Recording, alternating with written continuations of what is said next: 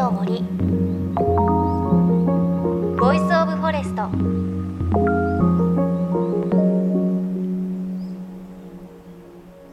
おはようございます。高橋真理恵です。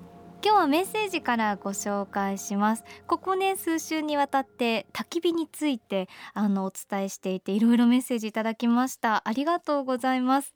ラジオネームカモンさん長野県の方。焚き火の話興味深く聞かせていただきました。私の住む場所は八ヶ岳南西山麓の森の中で日常的に焚き火を楽しんでおります。自宅庭ですので薪割りせず丸太で長時間楽しんでおります。またあとちゃんのくださいさん男性の方。30年以上前に毎年家族で行ったキャンプ場は直火 OK で火起こしは楽しみの一つでした。マリエさん以前購入されたファイヤースターター付きのナイフお使いになっていますか？ありがとうございます。使ってません。ありがとうございます。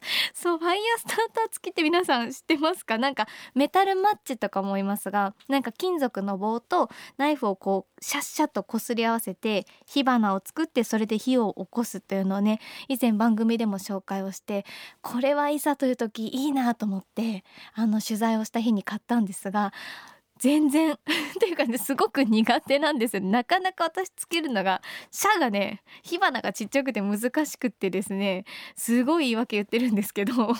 何回かねこの番組でもやってるんですがね。うまくならないんですよね。あれ難しいんですよね。あとそのナイフ自体をスタッフに貸していて今日ねちょうど帰ってきたんですよ。だからねいろいろ落ち着いたらね今度こそやろうかな。ファイヤースターターで火つけるの。あれ難しいんですよね。いやでもねあのカモンさん自宅の庭で丸太で長時間楽しめるとか今超羨ましいです。皆さんメッセージありがとうございます。さあ JFN38 曲を結んでお送りします。命の森 Voice of Forest。今週も引き続きアウトドアプランナーで焚き火マイスター井野正也さんの活動拠点焚き火ビレッジ井野からのレポートです。焚き火を囲みながら井野さん流の焚き火のお話いろいろ聞いてきましたが最後は焚き火の終わらせ方のとても大切なお話です。JFN38 局をネットしてお送りします。命の森 Voice of Forest 今日も最後までお付き合いください。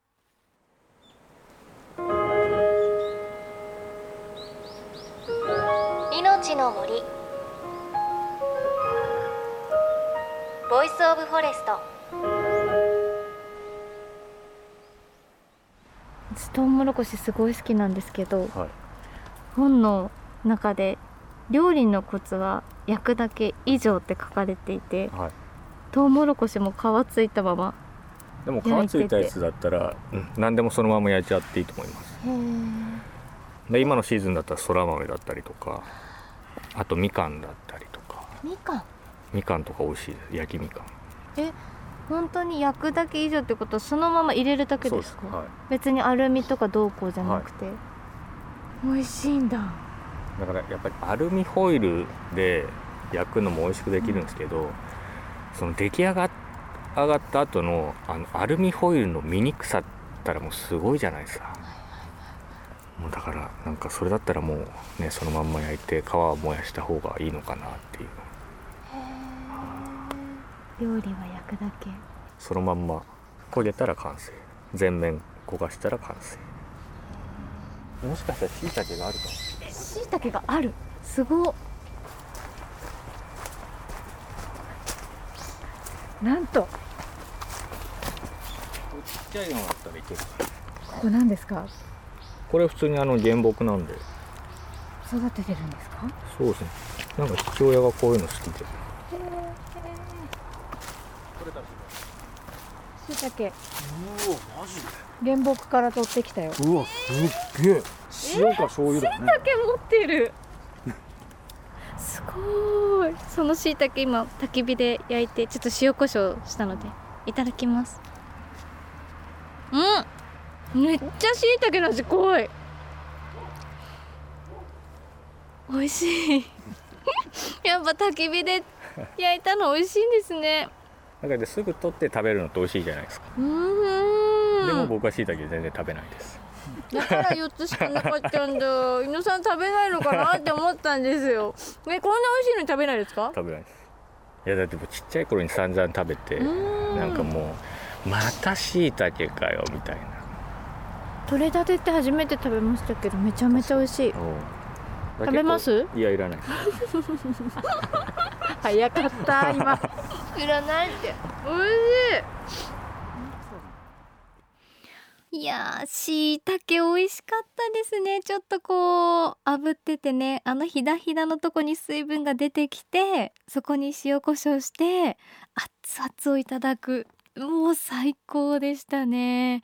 ねそんな感じで焚き火を囲んで伊野さんのお話聞いてるうちにすっかりとね日が暮れまして火も徐々に小さくなってきました。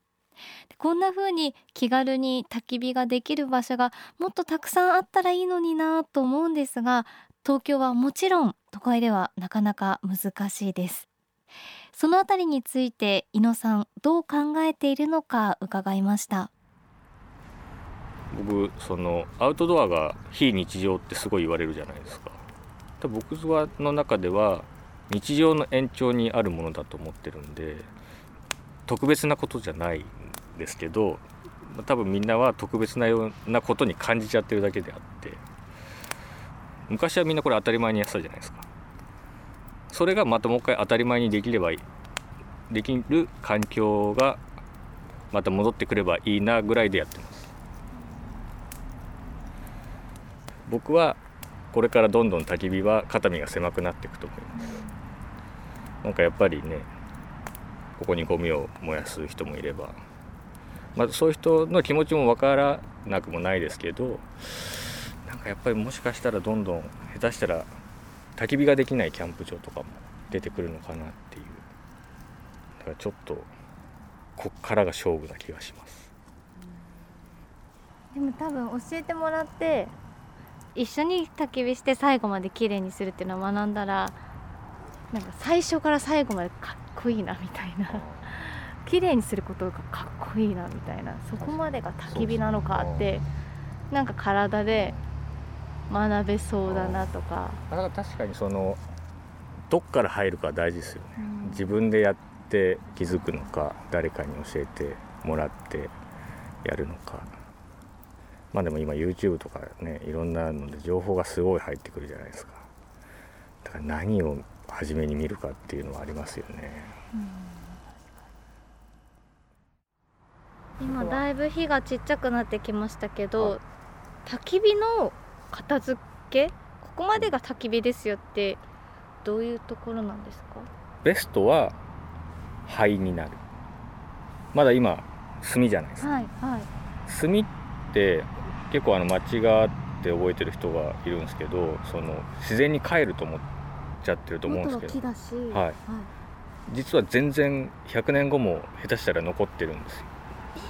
なので炭は絶対に捨てない。その自然の中に捨てない、とりあえず灰は大丈夫なんですけど。だからもうできればあの灰になるまで燃やし尽くす。でダメだった場合は普通にゴミで捨てられるんですよね。ちゃんと消せば。へえ燃えるゴミとしてですよね。はい。すぐ消したい時はこういう直火だったら別にその水かけちゃってもいいんですよ。でも焚き火台とかだと急にかけちゃうと歪んだりとかしちゃうんであのそれは避けた方がよくてでもとりあえず炎を消したいっていう時は重曹？掃除とかに使う。あれをかけるととりあえず鎮火っていうかはできるんであの重曹を燃やすと二酸化炭素が発生するんですよ。そうすると二酸化炭素が発生するってことはもう酸素が入らなくなるんで熱は残るんですけど炎は消えるんで。ともうなるべく燃やさない。たくさん燃やさない。い。はい。ちゃんと今日はどのくらいかなって目安をつけて逆算して、はい。うん。チェックアウトとかね考えて何でしたっけ？さっきのよく売ってるえっと一束で大体1時間半1時間くらい半ぐらい燃えててそこから置き火になって徐々に消えていくとなるとまあね3時間ぐらいは見といた方が、その知識大事ですね、まあ、大事ですね。急に帰れるわけじゃないですもんね。炭が溜まりにくい焚き火台もあるんですよ。炭が溜まりにくスノーピークの焚き火台あるじゃないですか。三角錐の。あれって炭がどんどん溜まってくんですよ。長時間やればやるほどどんどん底上げされていくんですよ。でもメッシュの焚き火台ってあるじゃないですか。あれってすごい燃焼効率がいいんですぐ炭になあ灰になってくんですよ。だからそういう焚き火台での選び方でも変わっていくのかなっていう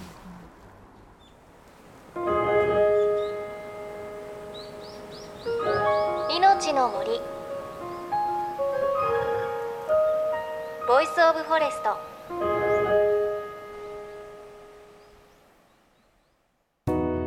JFN38 局では東日本大震災で被災した沿岸部や全国の震災による津波被害が予測される地域に津波から命を守る森の防潮堤を作る鎮守の森のプロジェクトを支援する募金を受け付けています。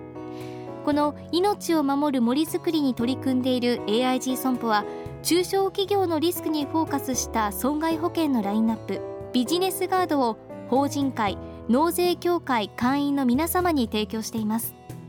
AIG 損保ではビジネスガード新規契約1件につき1本のどんぐりの苗木を植樹する命を守る森づくりを通じ被災地の復興全国の防災減災に取り組んでいます。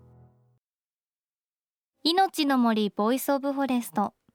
アウトドアプランナーで焚き火マイスターとしても知られる井野正也さんのアウトドアスペース焚き火ビレッジ井野からのレポートをお届けしました。井野さん日本焚き火協会という協会も設立しています。焚き火のスキルを学べる焚き火検定というのもやっています。あとは普段焚き火が NG の公園などで許可を得て焚き火イベントを実施したり実績を作って焚き火可能なスポットを広げる取り組みもされています。いや今回本当に夕方ぐらいから行ってもう真っ暗になるぐらいまで 井野さんと一緒に焚き火楽しませていただいたんですがもうただただ本当に癒されて楽しくってなんかこう焚き火を囲みながらの時間のあの心地よさって他の体験でやっぱりなんか当てはめても得られないなっていうかやっぱり焚き火だから生まれる会話とか空気とかあるからやっぱりもっと焚き火ね楽しみたいなってすごく感じましたしそのためにねあの井野さんもおっしゃっていましたけれど焚き火のちゃんとした知識だったりマナーっていうのがもっと一般的になって、まあ、市民権を得るではないですけれどそういったことがあれば楽しめる場所もっと広がっていくのかなって思いました。ね井野さんおっしゃってましたけど炭ってもともと木だから置いといてもね自然に害はないだろうと思ったらそうじゃないと。100年後も残ってるから炭は燃えるゴミとして捨てる。もしくは灰になるまで燃やしきるってことをおっしゃってました。そういったことをね一人一人が守ってどこでも当たり前に焚き火を楽しめる場所広がってったら平和になるんじゃないかなってそこら辺までねちょっと純粋に思っちゃいました。